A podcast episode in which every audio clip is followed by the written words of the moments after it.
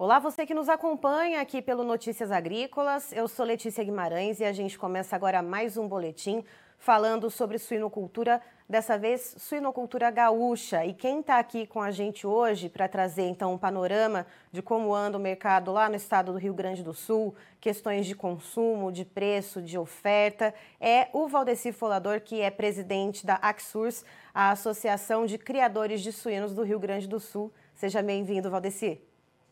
Olá, tudo bem? Um prazer estar aqui com vocês, conversando novamente aí sobre suinocultura do Rio Grande do Sul e as tendências do mercado aí que estão aí se definindo para a semana que vem.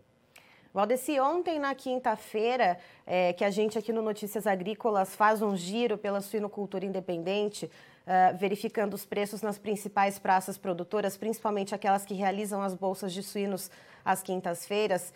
Uh, Nota-se aí uma tendência de mercado andando de lado, dos preços sendo mantidos na estabilidade. São Paulo, por exemplo, né, pela quinta semana consecutiva, preço aí mantido na estabilidade. Santa Catarina também sem mudança de preços. Uh, e no Rio Grande do Sul, a pesquisa né, sobre o suíno independente para essa captação de preços é realizada sempre às sextas-feiras. Qual que é a perspectiva para hoje, então, Valdeci?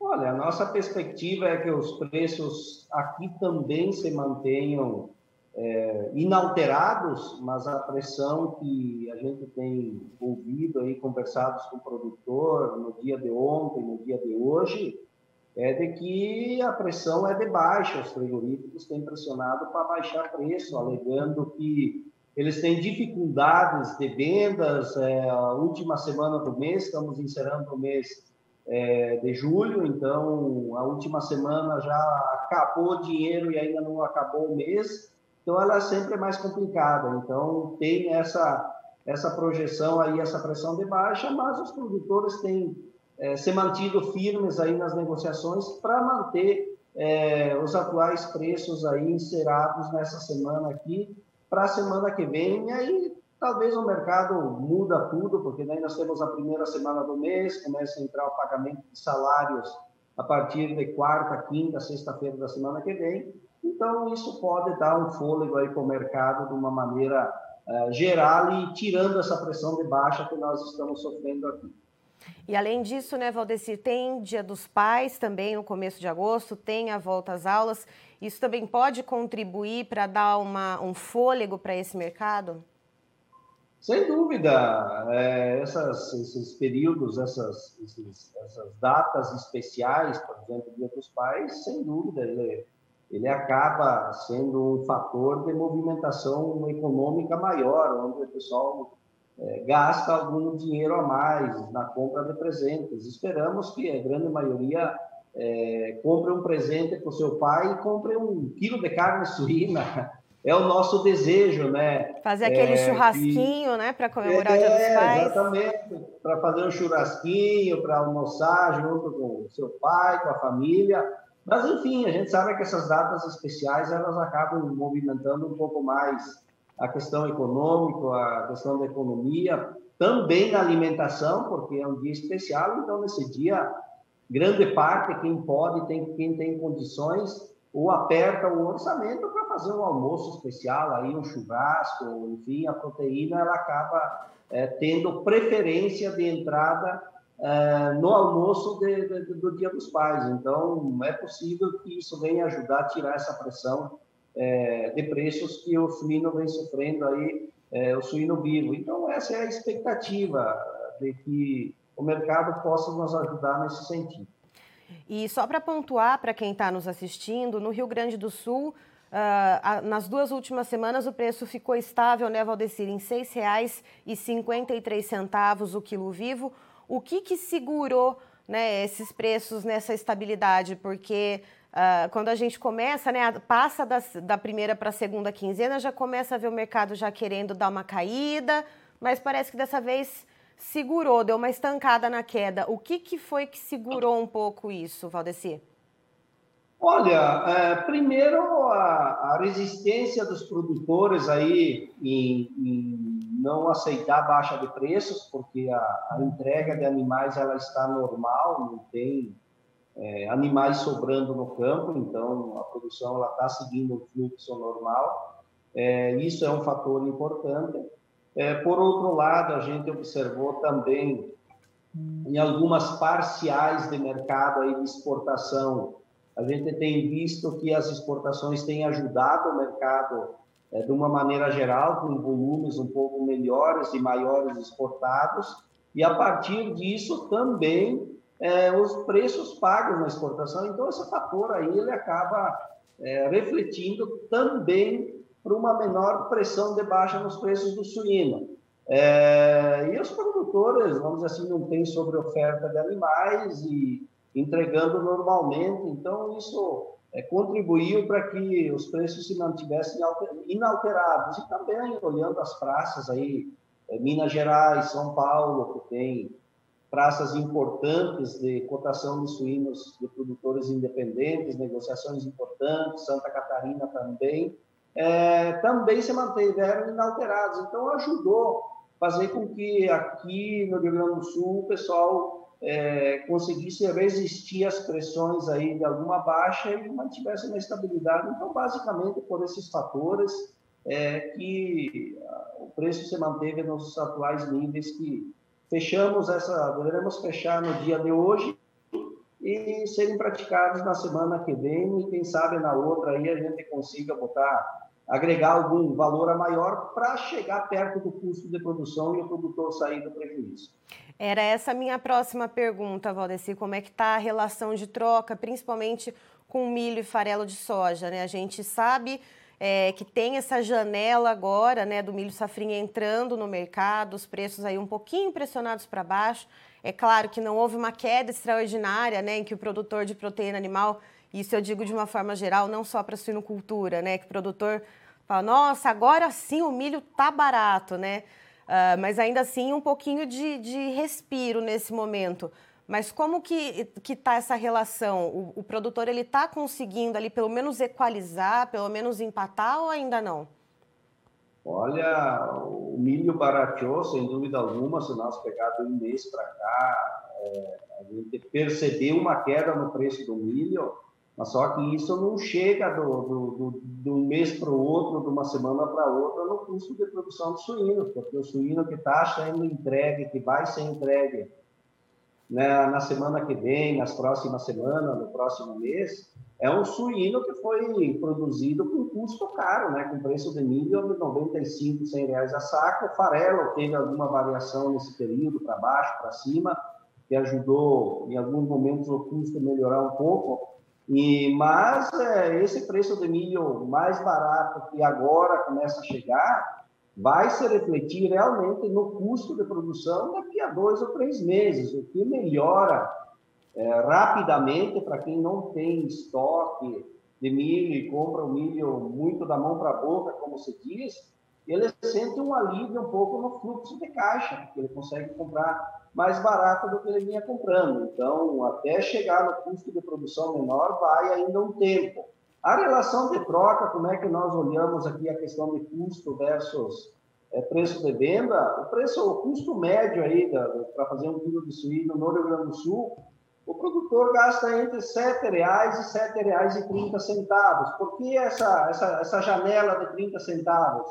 dependendo da eficiência do produtor e da escala de produção. Então, aquele que é hiper, super eficiente, como eu sempre digo, ele vai ter um custo de produção menor e tiver uma escala também ajuda a melhorar seu custo. Aquele que não for tão eficiente e tem uma escala de produção menor, ele acaba tendo um custo maior. E o preço médio de venda, que nem tu citou aí, R$ 6,53 o quilo, jogado nos R$ 7,00, R$ 7,30, nós temos aí um, uma diferença, aí um gap de 50 centavos, 60 centavos, 40 centavos por quilo de prejuízos ainda. Então, está demorando para fechar essa conta e, e, a, e a janela para encontrar o custo de produção e o preço de venda de suínos ainda é bem significativa, olhando em relação a, a custo versus preço de venda. Mas a expectativa é que a gente tenha aí, quem sabe, no, a partir de agosto, aí, daí para frente, é, os preços melhorem para chegar lá no custo de produção, porque eu, sinceramente, eu não vejo, não vejo muito fôlego no custo de produção, não. Mesmo que o milho caiu agora, super safra e etc., é, mas não consigo visualizar que vai ser muito refrescante a queda de custo de produção daqui para frente, porque temos alguns problemas de clima nos Estados Unidos, o mercado de grãos está bastante é, variável, a Ucrânia com problemas lá de retirada de milho, problema de safra por causa da guerra, enfim. Então, nós temos muitas, algumas variáveis aí internacionais que não vão dar muito refresco para baixa muito significativa é, do preço de milho da, da, da onde chegou até agora. É minha opinião, minha visão, fazendo uma, uma análise rápida aí desses contextos todos que influenciam nos preços de milho. E Valdeci, pensando então nesse preço, né, nessa faixa de preço que a gente tem de R$ 6,53, que pode ser renovada hoje, na sexta-feira, uh, frente ao custo de produção, como que fica o prejuízo a cada animal vendido? Você falou por quilo, entre 40 e 50 centavos de prejuízo, mas quando a gente coloca isso aí no pacote fechado do animal vendido, de quanto é o prejuízo que o suinocultor independente aí gaúcho está tendo?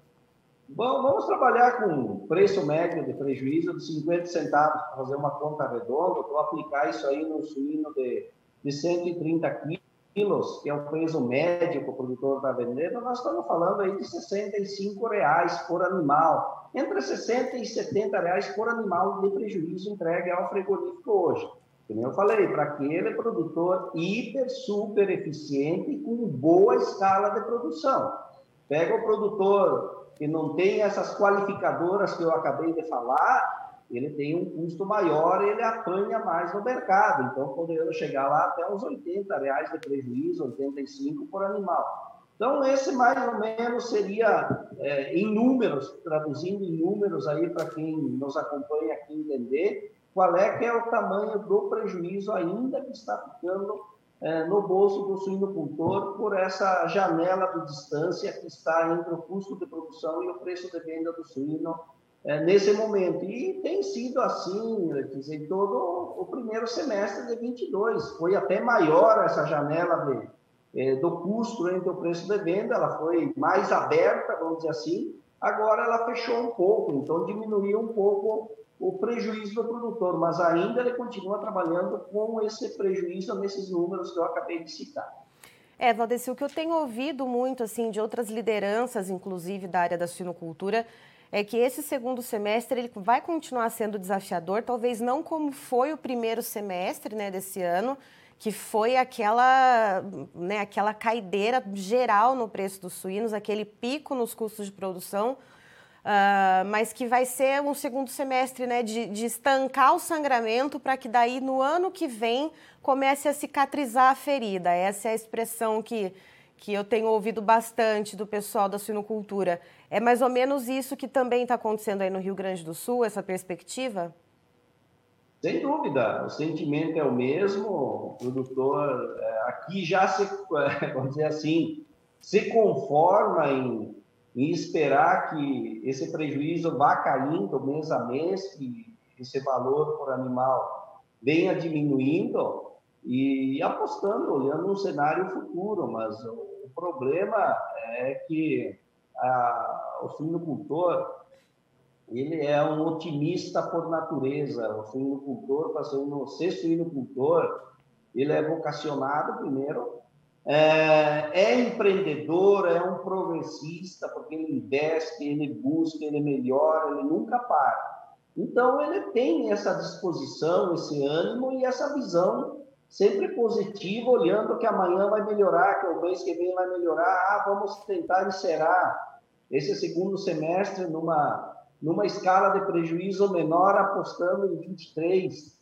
Então, é o que faz o produtor realmente é, manter a atividade, continuar sendo o melhor que ele pode naquilo que está na mão dele, que é, é o, o, ele ser eficiente, ter, buscar tentar ver se tem alguma coisa para melhorar, reduzindo o custo de produção, se tem alguma coisa para buscar melhorar nos índices de produção, de produtividade, de eficiência, enfim Então, o suinocultor ele tem essa, essa característica, por natureza, de estar sempre olhando que amanhã não vai ser melhor. Hoje está apertado, hoje ó, o setor está difícil, estou tendo é, prejuízos, estou tendo perdas econômicas na atividade, mas vou recuperar aí na frente. Então, é o que nos resta e resta para o produtor. Eu acho que se ele não, não, não tivesse olhar de otimismo no, nos cenários é, de futuro médio e futuro mais longo, ele larga a atividade imediatamente.